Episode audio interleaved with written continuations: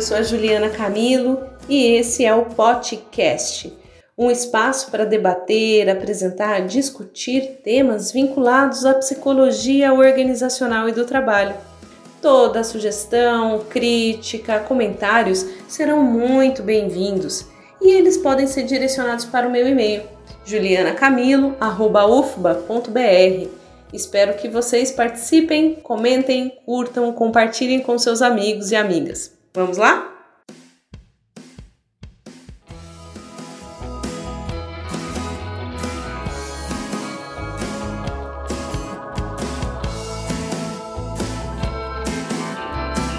Olá, pessoal. Aqui é a Juliana Camilo e esse é o nosso podcast. Esse momento da semana em que falamos de temas diversos de psicologia organizacional e do trabalho.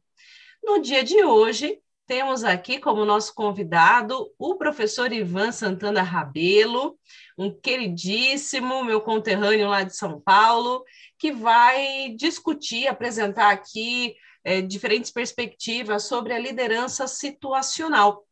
Ivan é psicólogo, doutor em ciências pela Universidade de São Paulo, mestre em avaliação psicológica pela Universidade de São Francisco. Ele tem dois pós-doutorados, sendo o primeiro em psicologia do trabalho na Universidade Federal de Santa Catarina e também o segundo pós-doutorado na USP em educação física. Ele é docente da Universidade Paulista e autor de vários testes, testes psicológicos, alguns deles que eu vou até pedir para ele contar para nós um pouquinho. É, acho bem interessante o Memori, que é um teste super novo, que tem sido bem aceito aqui na, na comunidade potiniana, vamos dizer assim, né? E não vou mais falar desse meu querido amigo, vou pedir para ele se apresentar e falar, começar a abrir aqui o nosso podcast falando o que é essa liderança situacional, afinal, Ivan? Conta para gente. Seja bem-vindo. Olá, Juliana. Que alegria compartilhar aqui com, a, com os nossos ouvintes aqui esse momento especial da gente falar da psicologia organizacional e do trabalho, né? É, na verdade, a gente vive, né, Juliana, tentando fazer coisas juntos. Às vezes os nossos horários não nos permitem muito, mas eu quero desde já agradecer pelo seu convite. Você é uma, uma profissional, uma pesquisadora, uma coordenadora, professora que eu admiro muito. É, bom, o povo aqui já deve conhecer seu currículo, mas eu queria era falá-lo aqui para as pessoas verem o quanto que é, você também é uma grande profissional e fico muito feliz em participar. Muito obrigado pelo convite, viu? Eu te agradeço. Juliana, então, a ideia do nosso papo hoje, então, é falar sobre a liderança situacional, né? É, a minha história, até para que a gente possa só entender por que que né, a ideia é a gente falar um pouquinho sobre a liderança situacional. Na minha história, logo no início da minha carreira, eu fui para a área de recursos humanos. Né? Eu comecei é, no curso de psicologia já, eu tinha um interesse muito forte de ir para a área de recursos humanos. Então, a partir dos meus estágios, as escolhas sempre foram nessa área, né? Até que fui trabalhar em algumas empresas na região do Vale do Paraíba, ali no interior de São Paulo, especificamente São José dos Campos. Ali é uma região muito industrial, né? Uma, uma região de polo de muitas indústrias. Então, a minha aproximação nessa área foi justamente porque tinham oportunidades, mas eu acho que tinha um desejo meu também de contribuir para a área de recrutamento e seleção, treinamento e desenvolvimento. E por aí foi, Juliana. Então, lá, desde bebezinho na psico, já estava vinculada aí a essa área de recursos humanos. Uhum. Até que, é, então, atuando como recrutamento e, com recrutamento e seleção, depois com treinamento e desenvolvimento, e fui é, me especializar um pouco mais na área aí de avaliação. Então, a ideia é, ao longo desse tempo foi também é, tentar desenvolver ferramentas, adaptar ferramentas de fora para o Brasil que tratassem sobre a liderança, né? Que acho que é um tema tão caro e importante para as empresas, né? Então, a gente sai de um, de um entendimento aí de que será que existe um estilo de liderança, o melhor tipo de líder? Será que o melhor tipo de líder é aquele que. Pergunta é, de um milhão de dólares. Pergunta de um milhão de dólares. né? Será que o melhor líder é aquele que é mais focado na tarefa, no resultado? Uhum. Ou será que é aquele que é, dá um aspecto mais forte para os relacionamentos? Né? O que, que, será que é? Qual que é a sua experiência com liderança, Juliana? Me fala um pouco, assim. O que, que você já ouviu Nossa, a esse respeito? Tem um, um, nossa, um tratado aqui, né, de tudo, tanto no, na perspectiva, assim, das organizações, né, eu também tive essa oportunidade de trabalhar em muitas organizações de todos os portes, sobretudo as grandes, e na universidade também, né? Porque afinal de contas falamos muito das empresas e pouco do nosso quintal, às vezes. Eu acho que a gente até precisaria tensionar mais essa ideia das lideranças nas nossas universidades, que, querendo ou não, é o que inspira o futuro, né? É o que inspira os alunos. Então, também é interessante pensar por aí. É, Ju, e, Juliana, não vou resistir, eu vou ter que falar não, aqui para os nossos ouvintes. Ju, meu nome é Ju. Que eu, gente, eu convivo com a Ju e não, vou ter muita dificuldade de falar Juliana aqui, estou tentando. Até escrevi aqui no papel, Ficou mas até só vai você Ju. falar Juliana, inclusive. Não é? Parece que eu estou brigando com você, Ju. Vamos lá. Então, Ju, especificamente eu acho que é importante a gente tratar sobre o tema liderança, porque, é, de uma certa forma, a liderança ela impacta é, em, em, muitas áreas da psicologia do trabalho, né? Uma delas que está muito em voga no momento, e a gente até pode é, colar com o mês passado, mês de janeiro, que foi um mês sobre a questão da saúde mental, né? Janeiro branco, mas a gente está em fevereiro, mas se você for pensar na saúde do trabalhador, a liderança ela tem uma influência determinante, né? Quantas histórias a gente ouve falar sobre uh, assédio moral, sobre violência né, de gestores insubordinados e, e no, no, nos seus liderados, é, burnout, né, muito é, aumento de burnout, e é claro que não só em razão da liderança, mas também de lideranças é, que, ao invés de contribuir para a saúde do trabalhador, proporcionam mais estresse e, e adoecimento. Então, eu, eu imagino que falar sobre liderança, estudar liderança, é uma forma da gente também, talvez, atingir um pouco mais de maneira macro também no, nos processos da psicologia organizacional e do trabalho, né? Sem dúvida. E qual é a sua. O que é a liderança situacional? Ah, legal. Bora lá para a gente é, agora afunilar um pouco mais. É, na, no, quando a gente estuda a liderança, de uma forma geral, e eu não estou me restringindo especificamente à psicologia do trabalho, mas à administração e recursos humanos de uma forma mais ampla, é comum, Ju, quando a gente vai estudar, a gente encontrar que existe uma, é, uma evolução no, na forma como a gente entende a liderança né, nesse ambiente. As, os primeiros estudos eles é, trabalhavam muito uma abordagem de traço. Eu vou chegar lá na situacional, tá? Mas tinha assim muito uma ideia de traço, né? Então a gente entendia que é, a liderança ela exige características cognitivas, hum, afetivas, traços de personalidade que estão mais associados a um líder. Então, certamente um bom líder nesse entendimento seria aquele que tem um uh, talvez é mais comunicativo, mais extrovertido, uh, sabe gerir, controlar pessoas, tem um nível de dominância um pouco maior, né? enfim, um conjunto de traços, né? É, também não só é, de personalidade, mas aspectos cognitivos, então tem que ser uma pessoa com um nível cognitivo mais avançado, mais elevado, uma pessoa mais inteligente, quem sabe até acima da média, né? Então, a gente começa assim entender que no, nessa evolução, os primeiros estudos falam sobre a importância de certos traços na liderança. Mas isso, com o tempo, logo foi sendo superado por uma outra abordagem, que é uma abordagem mais comportamental. Uma abordagem que diz que a liderança tem que ter certas atitudes, certas características, do ponto de vista do comportamento, a sua forma de agir, né?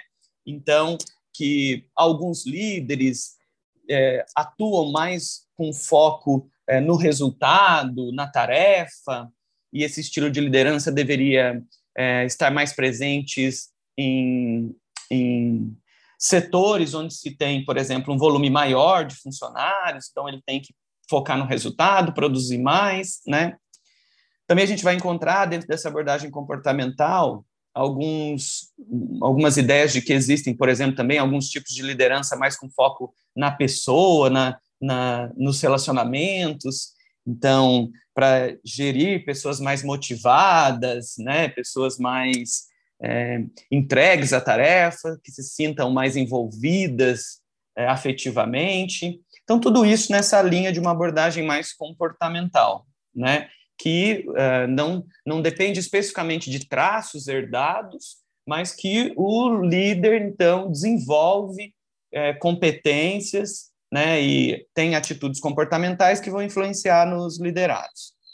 Até que, então, a gente encontra o terceiro estilo, que é o estilo que tem sido é, apresentado aí a partir da década de 80, né, 1980, acho que final, talvez, ali da década de 70, começo da década de 80, que é uma abordagem que a gente chama de situacional ou contingencial, que é esse modelo que eu queria conversar, né, que a gente se propôs a conversar um pouquinho com é, a turma uhum. que está nos ouvindo agora. Né? Então, basicamente, assim, tentando fazer um resumo como eu fiz das anteriores, a, a abordagem situacional, contingencial, ela é um, uma abordagem de que é como se nós entendêssemos que não existe um perfil é, único, o melhor perfil ou estilo de liderança. Nessa abordagem situacional, a gente entende que para cada contexto, para cada situação, cada contingência vai exigir desse líder algumas tomadas de decisões, algumas características, a depender, então, não só do objetivo, da tarefa, mas também, por exemplo, das características dos colaboradores, né? Na liderança situacional, é como se a gente pudesse entender que esse modelo ele visa trazer uma palavra mágica, né, Ju, do século 21, que é a flexibilidade. Né? Uhum. A flexibilidade, o líder entender que ele não é, tem que ter um perfil, mas que para cada situação ele pode aplicar, né, ser flexível e aplicar um modelo que melhor atenda aquela contingência. Uhum. Isso é bem importante e bem recente, né? Ainda que eu esteja falando de algo de um, que acontece a partir da década de 1980, até hoje a gente ainda vê, né, esses instrumentos sendo vendidos no mercado de trabalho, né?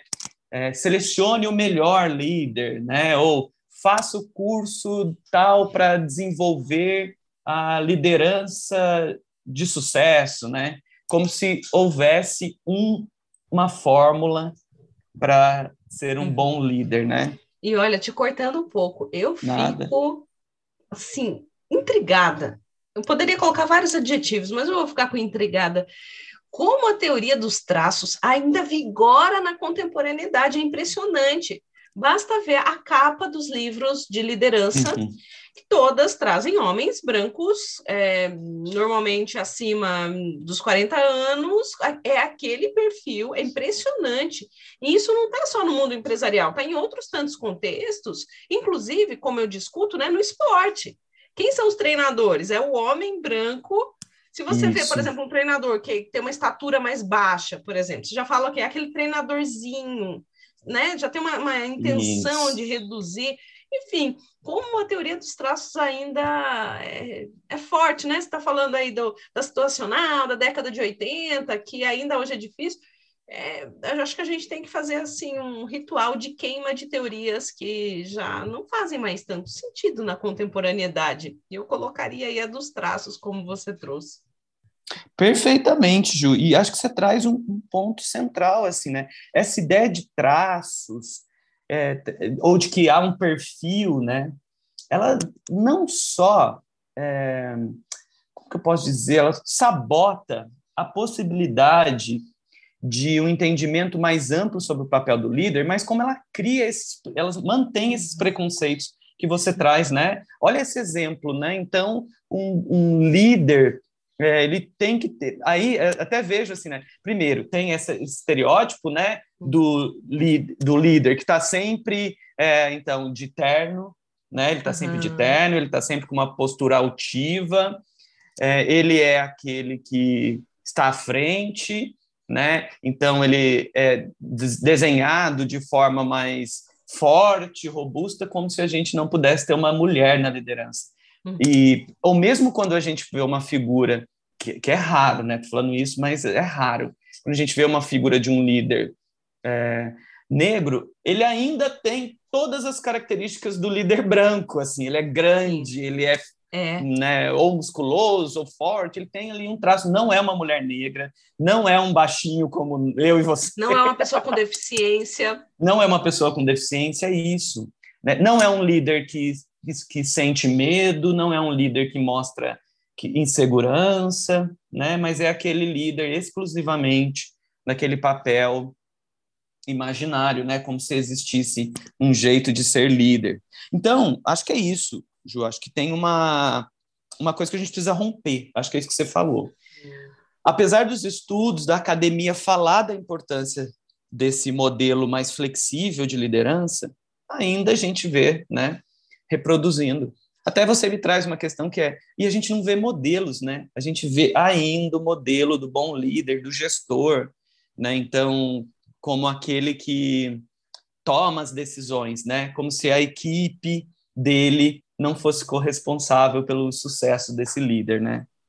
A gente precisa romper isso. E na, e na liderança assim, situacional, então, eu acho que uma, uma dica básica para a gente entender o que é a liderança situacional, então é mais ou menos assim, ó. Como se a gente pudesse entender que a tomada de decisão do líder, ela vai ser flexível em, em razão de alguns fatores. Uhum. O primeiro fator tem a ver com a maturidade dos seus liderados, né? Um líder, quando ele vai tomar uma decisão, ele precisa sempre lembrar ou se preocupar com qual é a maturidade dos seus liderados.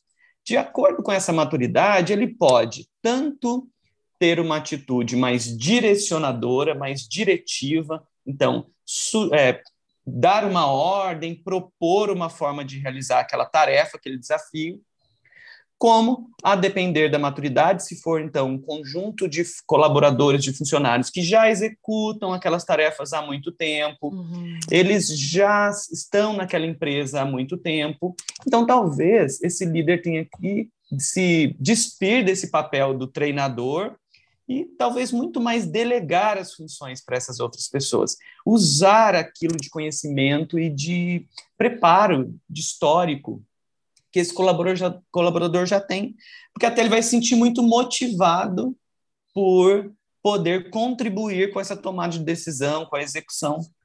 Então, essa primeira variável né, da liderança situacional é que equipe eu estou gerindo? Né? É uma equipe jovem? Né? Então, eu sou um líder que peguei uma equipe que está começando agora. Não deveria né, seguir uma ideia de que eu vou delegar e deixar que eles tomem a decisão. Né? porque eles são novos, eles acabaram de chegar naquela área, no departamento, eles não sabem ainda os limites de atuação deles. Então, nesse exemplo de uma maturidade, Ju, quando eu digo maturidade, não estou me referindo à idade dos colaboradores, nem Isso é nível é escolar, legal. não. Uhum, a conhecimento sobre a, a tarefa que vai executar, né? Então, e, com a maturidade e, assim, O conhecimento que a pessoa vai, vai demonstrar na execução de uma tarefa, respeitando preceitos éticos, né? É, talvez uhum. aqui tenhamos o velho chá para exemplificar, ah. para nos guiar com relação ao que seria maturidade, né? Em termos de liderança. Isso, isso. Porque olha que você está falando que legal, né? Vamos falar lá das competências, habilidades e atitude. Às vezes, você pode ter um funcionário que ele tem maturidade quanto ao conhecimento da empresa. Então, uhum. vamos lá. Ele tem, ele já conhece o histórico da empresa, ele sabe os limites que ele pode atuar ou não, ele sabe como ele pode re, realizar aquela tarefa, mas às vezes ele não tem uma habilidade específica para aquilo que ele vai ter que fazer agora. Então, mesmo que ele tenha maturidade do ponto de vista da ética, dos valores daquela organização, mas pode ser que para aquela atividade ele não seja maduro. Então, veja bem, uma equipe madura, ela não é madura para tudo, né? Ela pode ser madura para uma coisa, mas para uma outra coisa ser algo novo, né? Então, é, eu acho que esse é um ponto. Então, pensar nessa questão da maturidade e que e, e, e até vamos fazer o seguinte, até Ju, para você entender, vou trazer uhum. um, um exemplo que talvez a gente use até o, essa, essa questão do chá, né? É, mas para ficar mais claro para vocês, assim, por exemplo. Então vamos lá. É, vamos imaginar, Juliana, um desafio aqui. Vou colocar um desafio para os nossos ouvintes aqui também, para eles irem uhum. pensando uhum. que Sim. tipo de atitude eles teriam, por exemplo, se eles fossem um líder dessa situação. Tá vendo? olha o que eu disse, líder dessa situação, porque em outra situação vão ser características diferentes. Então imagine a seguinte situação: você é um líder de uma equipe que já se conhece, as pessoas dessa equipe já se conhecem, eles já trabalham ali há anos. E acontece o seguinte: todo ano você tem um problema enquanto líder para organizar a data das férias dos seus funcionários. Por quê? A maioria deles tem filhos em idade escolar, e o que, que acontece? Todo mundo quer tirar férias junto uhum. com os filhos. Mas se for uma equipe com 10 colaboradores, por exemplo, não dá para colocar todo mundo de férias na, no período escolar. Então, olha que situação, né? Então, a gente tem uma situação de tomada de decisão dessa liderança. Uhum. Ela tem que pegar um grupo de 10 colaboradores e organizar as férias deles. Mas todo mundo já disse que quer as férias no período escolar. Bom, numa situação como essa, o líder, ele pode ter alguns comportamentos, por exemplo. Ele pode simplesmente tomar a decisão sozinho, sem consultar ninguém. Uhum. Ele pode ir lá e pensar assim: vou fazer um sorteio. Para ser justo, eu vou fazer um sorteio, então. E ao fazer o uhum. sorteio, ele não pergunta para as pessoas o que elas pensam a respeito disso, ele simplesmente toma uma decisão sozinho e comunica. Ele pode até dizer qual foi o método dele ou não, talvez, né? Uhum. Mas comunica. Então, isso a gente tem um líder mais diretivo. Ou então, um estilo mais diretivo também comum nas organizações é ele vai lá e coloca de férias aquele que ele gosta mais, no mês de, nos meses queridos. E os outros que ele gosta menos, ele aproveita para dar uma. Uhum. Estrangular uma e ajudar a pessoa a pedir demissão, inclusive. Ô, Ju, vai me cortando também aqui, tá? Não, tô adorando aqui. Bora lá. Bora lá. Aí, então, a gente tem um estilo de liderança, né? Que é. Só que eu não sei se você reparou, no começo da minha fala eu falei assim: olha, são os funcionários que já trabalham, já estão ali há um tempo, já é, é, atuam ali. Então, não ouvi-los, Juliana, pode ser que seja um problema porque você pode diminuir o engajamento deles nas tarefas, porque é como se eles entendessem que o que eles pensam a respeito daquilo não é importante, né? Um líder poderia tomar uma outra atitude, que é tentar conversar com todo mundo, colocar todo mundo dentro da sala e falar, olha, gente, eu tenho um desafio aqui que eu quero dividir com vocês. Eu tenho que fazer as férias de vocês, gente, mas eu não posso deixar o setor vazio, uhum. né? O que, que vocês. Como que a gente pode definir isso? Será que a gente pode pôr um grupo para tirar férias em janeiro e um grupo em, em julho, que seriam as duas férias escolares? Quem se candidata para. Ou tem alguém aqui que não, não tem prioridade em tirar férias no período escolar? Porque daí esses a gente já diminui dessa lista de quem quer no período escolar, né, dos filhos. Então, assim, nesse sentido, ele vai ajudando a equipe a entender que eles têm a capacidade de tomar a decisão junto uhum. né? Então, assim, isso a gente já tem estilos de liderança diferentes e que, numa determinada situação, poderia agir diferente.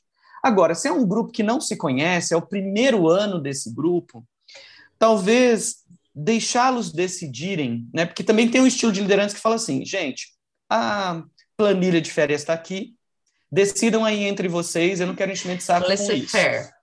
Exatamente, Ju, Faça é um que outro tu queres, estilo. pois é tudo da lei. Vai lá, gente, com vocês. É, talvez no primeiro ano você pode até tentar, mas vamos deixar é, a nossa, a nossa problemática mais complexa. Nos últimos uhum. dois anos, você tentou deixar que eles decidissem. Só que foi uma brigaiada nem existe, eu acho que esse termo. Mas foi assim, uma confusão. Eles não conseguiram se entender. Então, opa, tá vendo? Ó, eu já não posso deixar por conta deles só, porque eles já tiveram confusões para fazer a escala do ano anterior. Então, mesmo que eu tenha uma equipe específica, a cada ano eu posso ter situações contingenciais diferentes, né? Portanto, acho que a ideia, Ju, é a gente entender que, por exemplo, mesmo num contexto de escolher as férias do funcionário, você tem muitas formas de realizar isso. E essa é a questão. O bom líder é aquele que talvez consiga analisar todas essas contingências para tomada de decisão. Inclusive, uma, um estilo de liderança que às vezes ele é mais consultivo, mas ele não é tanto tão delegatório assim. Ele vai lá, pergunta para um, aí pergunta para o outro, aí pergunta para o outro, faz uma listinha de interesses e sozinho ele toma a decisão. Mas ele consultou individualmente essas pessoas. É como se elas também se sentissem é, é, ouvidas, né? Elas não tomam a decisão em conjunto, mas elas foram consultadas para tomada de decisão. Né? Então, na liderança situacional, então, a gente não tem assim uma regra se é melhor ser laissez-faire, né, delegatório, se é melhor ser alguém ditador, se é melhor ser alguém consultivo. Isso sempre vai depender daquela situação, daquele grupo, do quanto que aquele grupo tem maturidade, por exemplo, para decidir junto ou não, né? Então, acho que esse já é um ponto interessante, é a gente uhum. achar que o bom líder não é nem aquele que é ditador, nem aquele que é, é liberal, né? E, e, nem toda vez o meio do caminho, porque cá entre nós, né, Juliana? Às vezes você tem uma tarefa que você tem um prazo determinado e que não pode ficar a escolha do funcionário ele pôr a escala quando ele quiser. Não, né? A gente tem uma entrega, isso precisa ser atendido e muitas vezes ele vai tomar uma decisão. Mas Isso é, é importante entender a contingência, né? Fala aí. Sorry. Não, você falou uma coisa que me, me soou muito, muito interessante nessa ideia de quando o líder precisa ser diretivo, ou seja, ele tem uma decisão tomada, o fator tempo é fundamental, não dá para consultar a equipe. Quando esse é o cenário, o líder, né, ou a líder, tomar a decisão devida, mas divulgando o método adotado. E aí está, né? Quando damos assim aula na administração, às vezes os alunos falam assim: "Ah, mas eu não vou usar isso para nada, eu não quero ser pesquisador, não quero trabalhar com ciência". Mas olha lá, né? A liderança também precisa entender o que é uma, um método, um instrumento, uma mensuração, porque isso vai fazer diferença do, ó, é isso, a escala está aqui, faça-se cumprir. Do, é isso, a escala está aqui, faça-se cumprir, mas eu adotei essa, é, essa escala por causa disso, disso, disso, disso. Olha né? que legal. Isso me pareceu muito interessante da sua fala. Não é assim, faça-se cumprir, é isso aí, beijo, tô indo almoçar. É um tem, um tem um racional por trás. Né? Eu achei isso muito interessante. É. E, e olha que legal, acho que você, você pegou um ponto central, Ju, que é a questão de que mesmo dentro de uma, um jeito de agir, a gente tem milhões de formas de agir. Então, nesse exemplo que, que a gente trouxe, né? Então, mesmo que você resolva consultar, então você pode consultar individualmente cada um, ou você pode consultar isso numa assembleia. Uhum. Quando que a gente toma essa decisão? Se o que você precisa consultá-los pode gerar no grupo desentendimento, briga, algum levante, né? Você acredite que tem algum colaborador que possa induzir os outros.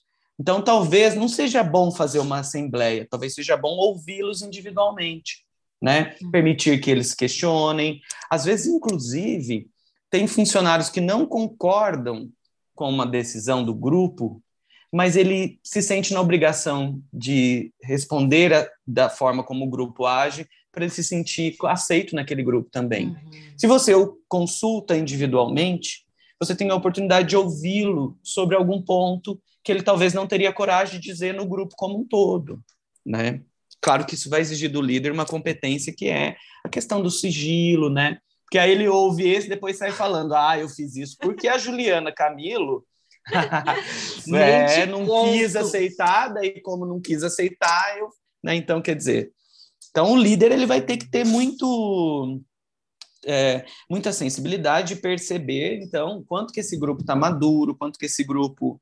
É, ah, inclusive, é, Juliana, até fico pensando aqui também, né? Às vezes o objetivo dele é mesmo ser em assembleia para gerar esse desconforto ou, uhum. ou, essa oportunidade de discussão. É, às vezes é um brainstorm que ele vai fazer ali, né? Quando ele vai para uma consulta mais a um nível de assembleia, né? Agora, um outro oposto é verdadeiro.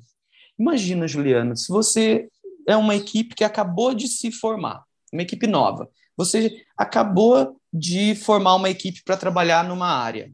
E aí imagina que eu tenho uh, duas situações. Eu preciso direcionar uma parte desse grupo, por exemplo, para cuidar de um aspecto aplicado, enquanto eu preciso de um outro grupo que vai cuidar de aspectos mais de planejamento uh, ou de algum outro ponto, né? Se é uma equipe nova e eles não se conhecem, eu não posso pedir que eles se organizem, porque ele, um não conhece o outro, como que um vai indicar para o outro o que ele acha que é melhor fazer ou não, né? Eles não conhecem.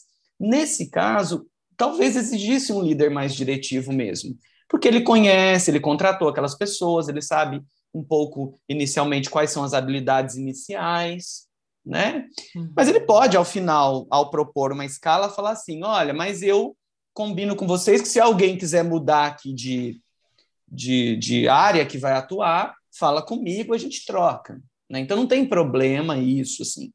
Mas eu acho que essa é a questão, assim, entenda qual é a tarefa que vai ser executada, qual é o nível de habilidade dessas pessoas, como que é o relacionamento entre elas, né? Uhum. Às vezes o seu objetivo é colocar pessoas que se dão bem porque uh, às vezes você tem um tempo curto e precisa que seja resolvido mais rapidamente aquele problema. Em outras situações, talvez o foco não seja a tarefa, seja no relacionamento. Olha, eu vou juntar esse grupo aqui, porque é importante que eles criem mais integração entre eles. Então, tá vendo? Eu tenho um objetivo diferente, então talvez eu possa usar a tarefa como um recurso para gerar relacionamento e não para executar a tarefa em si. Olha que legal, né? Então a gente tem muitas formas de interagir com a equipe enquanto a liderança, né?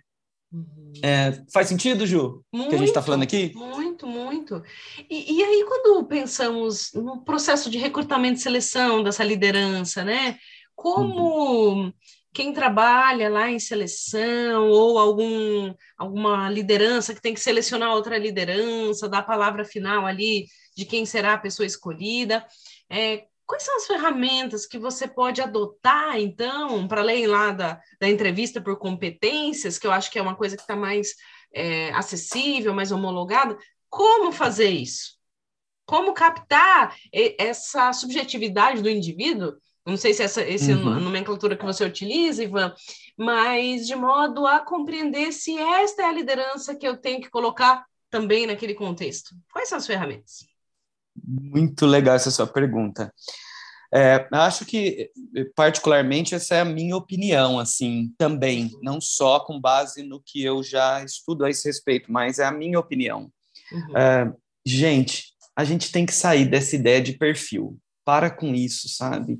A gente fala tanto dessa questão de não colocar rótulos nas pessoas, porque as pessoas podem ser muito mais do que um rótulo classificatório, e a gente fica indo atrás de ferramentas que dão um perfil, inclusive aqueles absurdos de ter pessoas que colocam em crachá da pessoa qual é a sigla do perfil dela na ferramenta tal. Essa nova para mim. Ah, Não. Maria. É, já fui para organizações onde eu um dia cheguei numa empresa, eles me contrataram para fazer um treinamento, fui lá e comecei a observar que tinha uma sigla no crachá das pessoas. E aí, quando eu perguntei para a gestora de RH o que, que era aquela sigla, ela falou assim: não, ah, Ivan, olha que inovador da nossa empresa. A gente aplica uma determinada ferramenta de recursos humanos que dá o perfil de personalidade de cada um.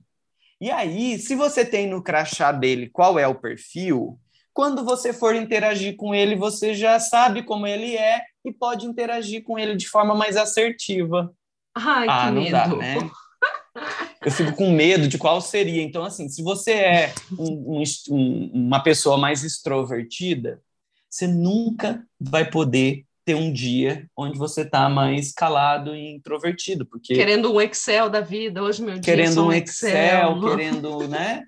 Ao invés de entendeu? Então assim é como se as pessoas elas se tornassem especificamente aquela letra, aquela sigla, né? E o que, que era o instrumento? Você lembra? Você pode contar para gente?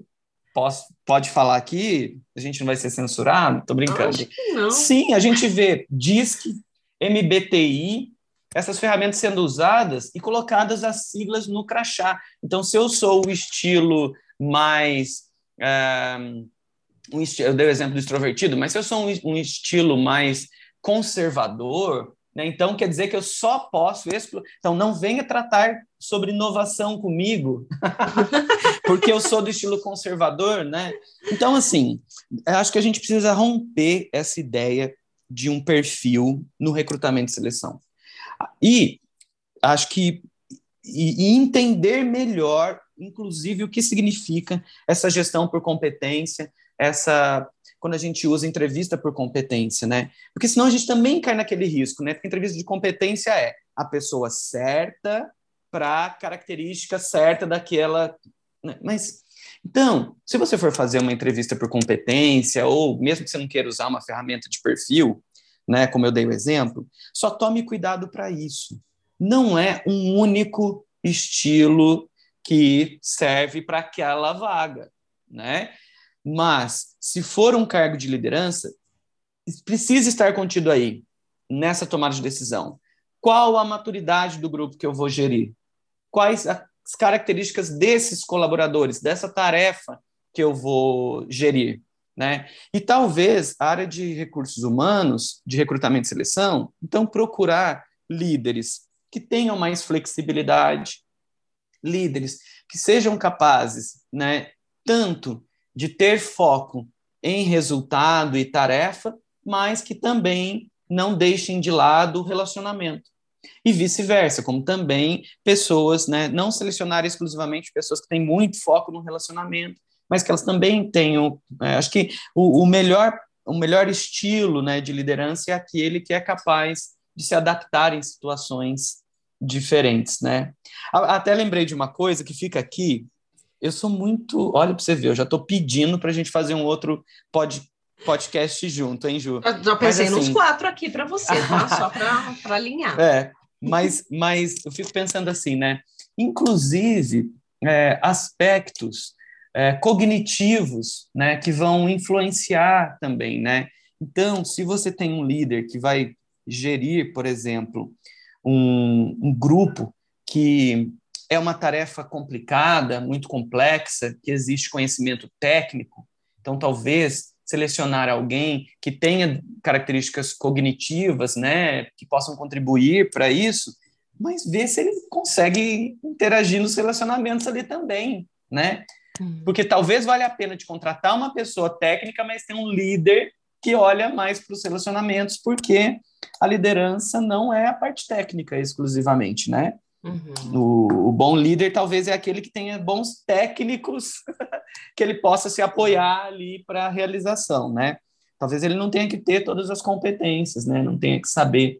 Tanto que até isso vai para uma outra área que é assim, né? Ju, sabe quando a pessoa muda de cargo? Então, algumas empresas têm um plano de cargo. Aí ela começa lá como auxiliar, depois ela vira uma assistente, depois ela vira uma analista, gerente. Opa, agora eu tenho que gerir pessoas. Mas às vezes ela nunca se preparou para isso. Ela é excelente tecnicamente, mas ela não sabe conduzir pessoas, ela não sabe é, treinar, né? É, porque, inclusive, liderança vem de uma, de, uma palavra em inglês, né? To lead, que seria meio que ensinar, treinar, né? Então, no mínimo, a liderança tem que ser capaz de treinar, conduzir, liderar, Gerir e até assim, né? Pessoas. Não se identificar com esse lugar. Eu acho é. que esse é um outro, com certeza, podcast, mas que tem a ver com carreiras e assim, nem todo mundo vai querer exercer um papel de liderança, se identifica com essa multiplicidade de questões que o líder tem que lidar, prefere realmente trabalhar com minúcias, e está tudo bem, está tudo certo. Uhum. O ponto é que o nosso, a nossa organização de carreira ainda hoje é muito tradicional, que faz com que, para você progredir, você tenha que seguir aquele caminho determinado. Isso é muito ruim. Mas acho que esse uhum. é um, uhum. um outro podcast, né? Exatamente. Nossa, a gente abre muitos assuntos aqui, né, né, né? Agora, Ivan, o que, que a gente usa, então? Assim, eu quero selecionar um ah. líder, o que, que eu faço? Eu quero um líder Olha, citacional com tudo isso que você falou, como é que eu faço? Por onde eu começo? Então, vou fazer um... Ele não é um jabá completamente, porque eu não tenho direitos autorais sobre o que eu vou falar aqui, tá? Uhum. Mas tem uma ferramenta, quem se interessar, ficou curioso aí, pode entrar nas minhas redes sociais. Eu até tenho um webinar falando sobre essa ferramenta. E ela não é uma ferramenta que eu sou o autor da ferramenta, é uma ferramenta desenvolvida na Europa, na Alemanha, e que veio para o Brasil. Eu participei da adaptação brasileira desse teste. Ele chama Indicador de Julgamento de Liderança. Ele é publicado hoje pela editora Rograph, que é uma editora, acho que da Áustria ou alemã, não estou me recordando agora, e que e eles têm uma no Brasil também. Né? A antiga, última editora de testes se chamava CETEP, e ela foi adquirida pela editora Rograph. Então lá tem essa ferramenta, inclusive ela é totalmente online, então você pode cadastrar o seu candidato ou o candidato tanto do recrutamento e seleção como também um, um recrutamento interno de liderança uhum. e você pode mandar esse e-mail para a pessoa responder essa ferramenta e sai ali uma avaliação do desse julgamento situacional, né? Uhum. Então, fica a dica dessa ferramenta. Na editora Vetor, também tem uma outra ferramenta, não estou lembrando o nome dela especificamente, mas também é uma ferramenta de estilos de liderança. Também no, nessa, nessa linha da liderança situacional, né? E... Mas agora, sim, de qualquer forma, mesmo que você não queira usar uma ferramenta, eu queria. Eh, eh, acho que existem algumas perguntas-chave que eu acho que todo líder ele deveria pensar sobre esses aspectos quando ele for tomar uma decisão de qual estilo de liderança ele aplica, né? É, por exemplo, é, vou trazer algumas perguntas aqui. Ó. Uma dessas perguntas que a gente poderia pensar é: qual é o impacto dessa decisão. Ela é uma decisão que você precisa tomar realmente importante para a organização, né? Qual é o impacto dessa decisão? Se essa decisão tem um impacto, por exemplo, financeiro muito alto para a organização, ou ela tem um risco muito alto, talvez o estilo de liderança menos é, aplicado deveria ser um mais delegatório, né? Um mais laissez-faire ali. Porque se é uma decisão de impacto na organização, mesmo que você tenha uma equipe madura, você, enquanto líder, deveria estar mais próximo ali, porque às vezes é um impacto muito forte. Agora, imagina assim: olha, Ivan, nós temos que decidir qual vai ser o design da nossa sala, quais as cores a gente vai usar, é, ou que móvel, ou se a, a questão da. Como que chama de postura mesmo? Tem um nome disso nas organizações? Ergonomia. Ergonomia. Poxa, isso é uma decisão importante. Ela é uma decisão, mas ela não impacta diretamente ou fortemente no, no, no cliente externo, mas ela contribui para o bem-estar. Então, talvez essa decisão possa vir muito fortemente da equipe, às vezes até de uma equipe mais jovem, né? O que, que vocês gostariam? Né? Então, é, situações, a gente deve perguntar qual, qual o impacto disso na organização. Quanto mais forte é o impacto, o líder talvez tenha que estar mais próximo né, dessa decisão, ao invés de delegar. Uma outra pergunta que a gente poderia pensar assim, ó, é, sobre a utilização do tempo. Você, enquanto líder, sabe que é uma urgência ou é algo é, que precisa de um tempo mais ágil, se é algo urgente, talvez não dá para ser consultivo e querer numa assembleia fazer todo mundo chegar à mesma conclusão, porque talvez isso leve muito tempo. Talvez se há um senso de urgência, talvez uma tomada de decisão precisa ser mais rápida. E se você tem um grupo com muitas pessoas, não dá para tentar fazer ali, né?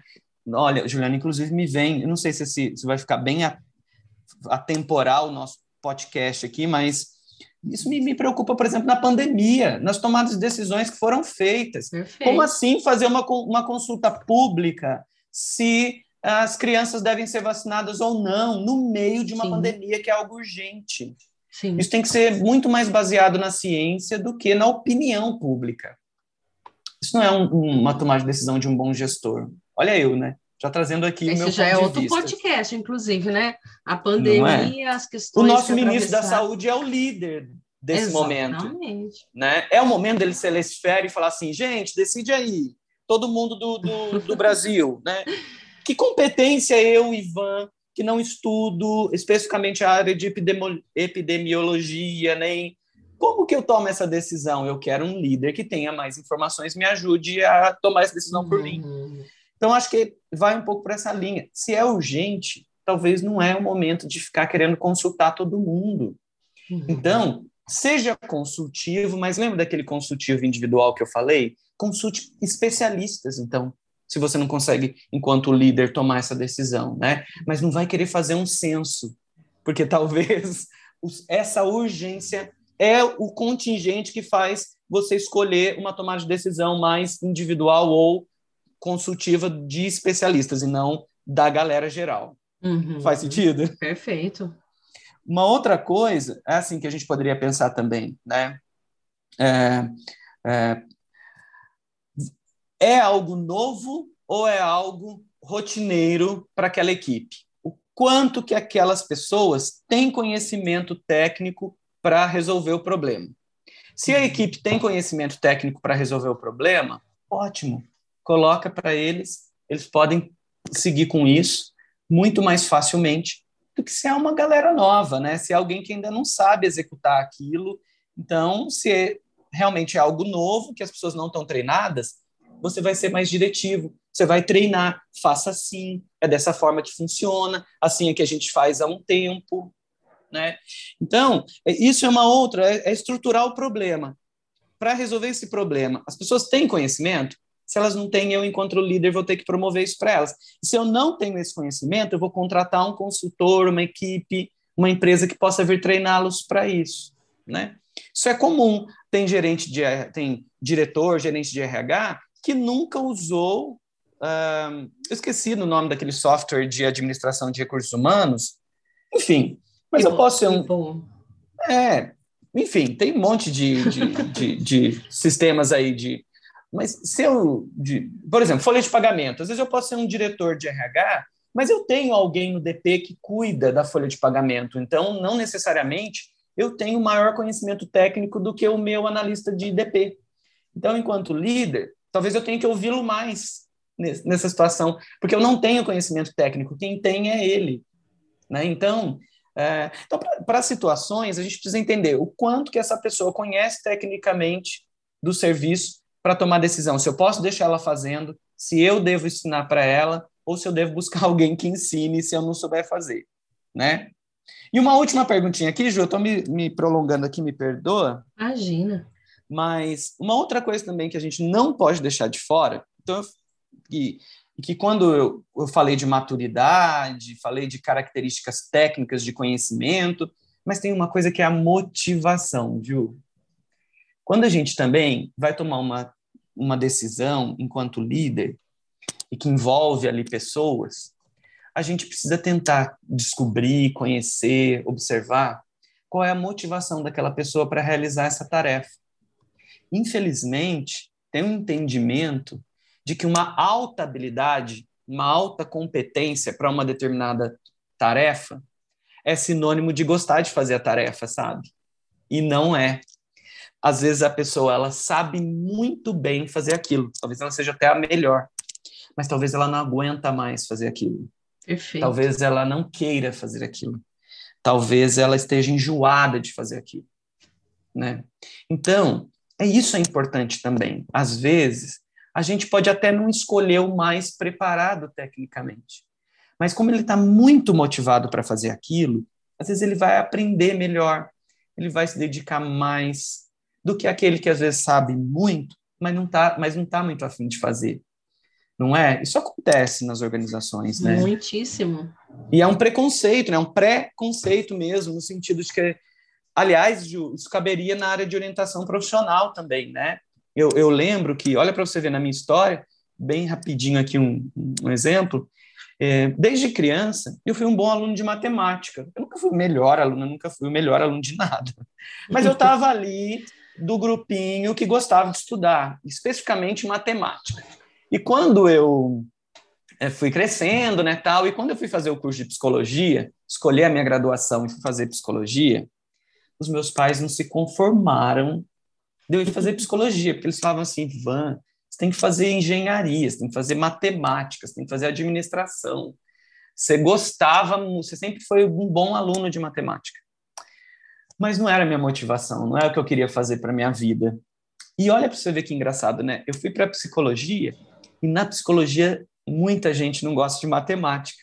Então, eu me destaquei lá. Tanto que eu sou professor de estatística, psicometria, e encontrei o meu lugar, né? Uhum. Nas ciências humanas, estudando números, né? Então, então tá vendo? Eu acho que, assim, é, alta habilidade e pouca motivação é tão prejudicial quanto baixa competência técnica. Então, assim, não adianta ter alta competência técnica e não ter motivação. Ou também, Ju, não vamos ser assim muito, como que eu posso dizer, muito, é, sei lá, ingênuos de achar uh, que tudo que você quiser, você pode conseguir também. Uhum. Ingênuo em que sentido? Sim. Mas se a gente não tem muita habilidade para uma coisa e quer muito fazê-la, a gente corre o risco de, no meio do caminho, a gente cansar, porque a dedicação vai ter que ser muito maior. Eu vou usar uma coisa aqui que eu vejo a Juliana e a Ju trouxe, essa questão do esporte, mas assim, né? Então, para eu ser um. Eu posso praticar qualquer esporte? Eu posso praticar qualquer esporte que eu desejar, né? E nenhuma deficiência, talvez nada me, me, me barre nisso. Mas, para eu ser um atleta olímpico, para ser um profissional do esporte, eu vou ter que ter muita habilidade nisso, porque é isso que é importante ali também. Então, não é só o desejo e a motivação, é tem que ter um pouco de competência. Eu tenho muita labirintite, por exemplo. Eu não poderia, por exemplo, querer ser o melhor profissional de algo com altura, né? Porque talvez eu não essa competência eu tenha uma questão de saúde, né, que me esbarra uhum. nisso. Então, acho que essa questão do técnico, acho que tudo é possível, tudo é permitido, né? De uma certa forma, mas assim, será, né, que eu não vou ter que me esforçar demais?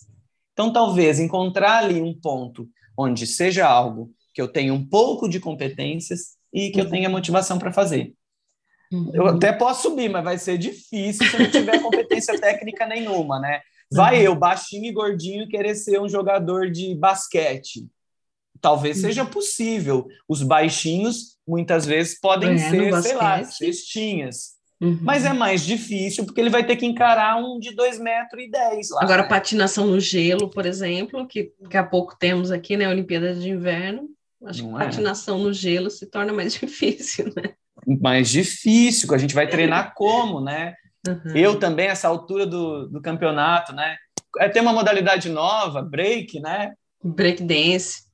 Tá vendo? Então, é, vamos pensar em algo, então, se o meu objetivo é ser um atleta profissional, então algo que eu tenha um pouco mais de competência e muita motivação, que aí sim acho que é uma... E é claro, brilhante quando você encontra algo que você tem elevada competência e também você adora fazer. Aí é o, o supra-sumo. Uhum. E acho que a liderança também, né, nesse contexto das situações múltiplas, ela tem que contemplar, me corrija se eu estiver errado, Ivan, mas, é, assim, o indivíduo, ele precisa, de alguma forma, ter um espaço como acho que você traz também na sua fala, para mudança. É, estar a todo tempo disposto a rever suas opiniões, a rever seus posicionamentos. Isso me ocorre até muito por conta do esporte lá, né? Como falamos aqui. Eu sei muito de determinada modalidade e por saber muito tecnicamente, taticamente daquela modalidade, eu não abro mão da forma como eu dissemino conhecimento, como eu arranjo a equipe, como eu organizo os calendários. E isso tudo é muito ruim, né? Então, o líder precisa estar disposto, de alguma forma, a sempre rever as suas decisões e o seu posicionamento. Não é por aí, Ivan?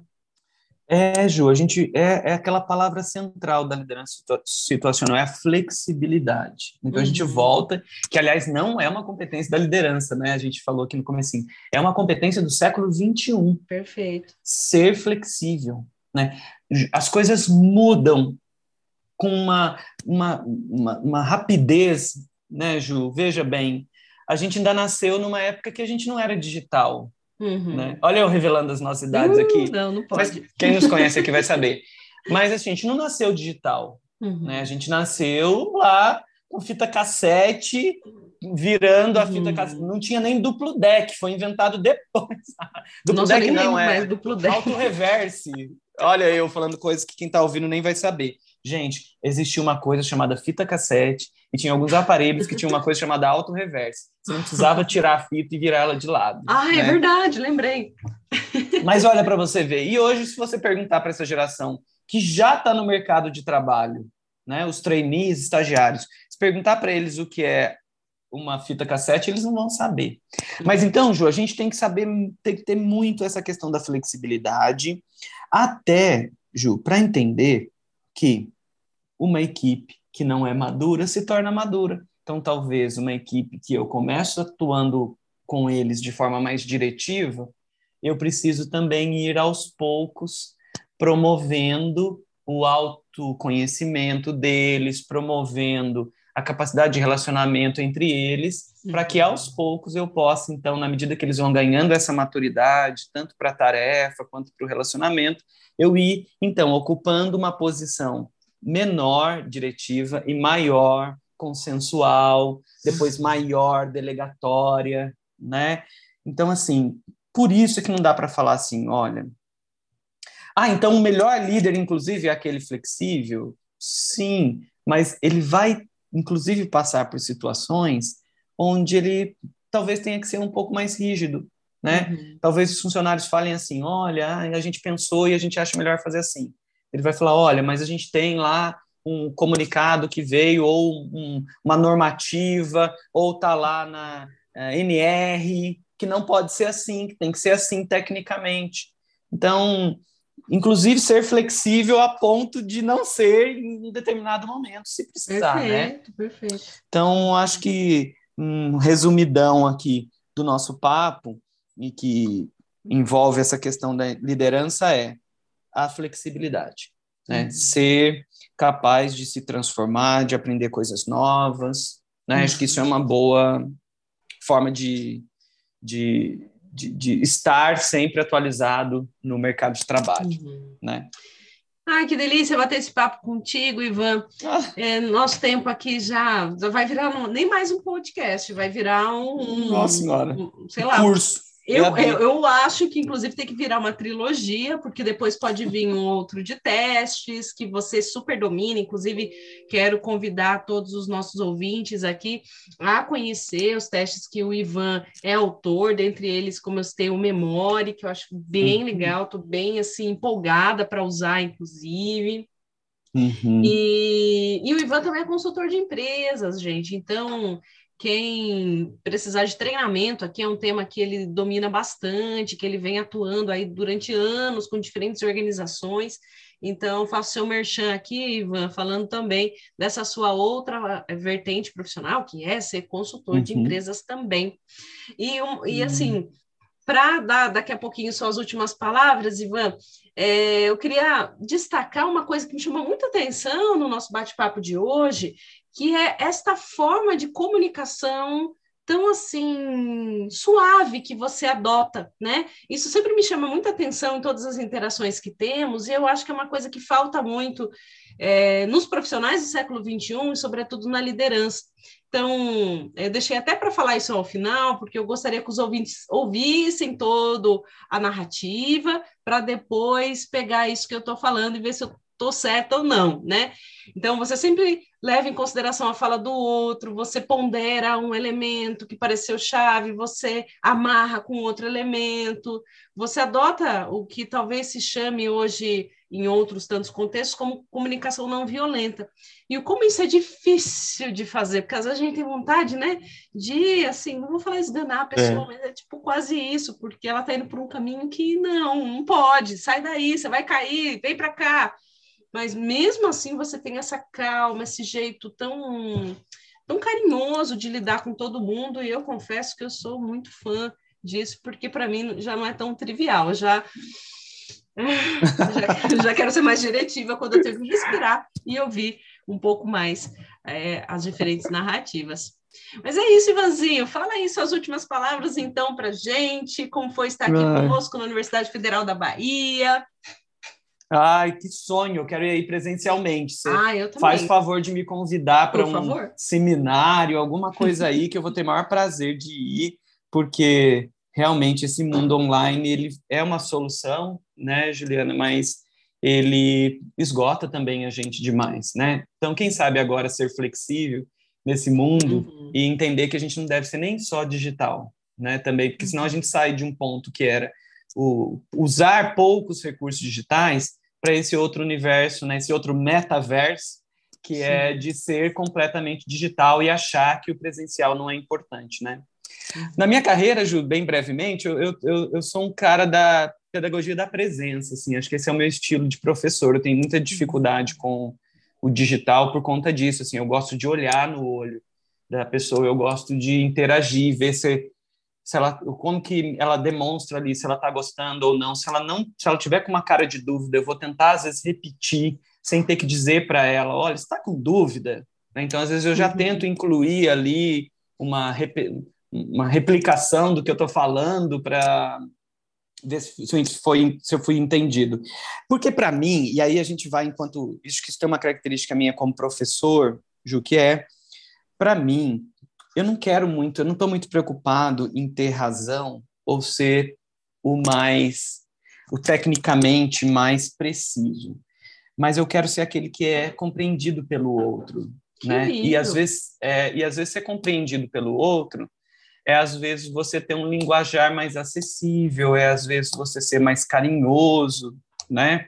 E porque para mim os professores, o professor que mais me marcou na minha graduação foi o meu professor de POT, de Psicologia Organizacional Olha. e do Trabalho. Uhum. E o mais incrível é porque ele falava para gente.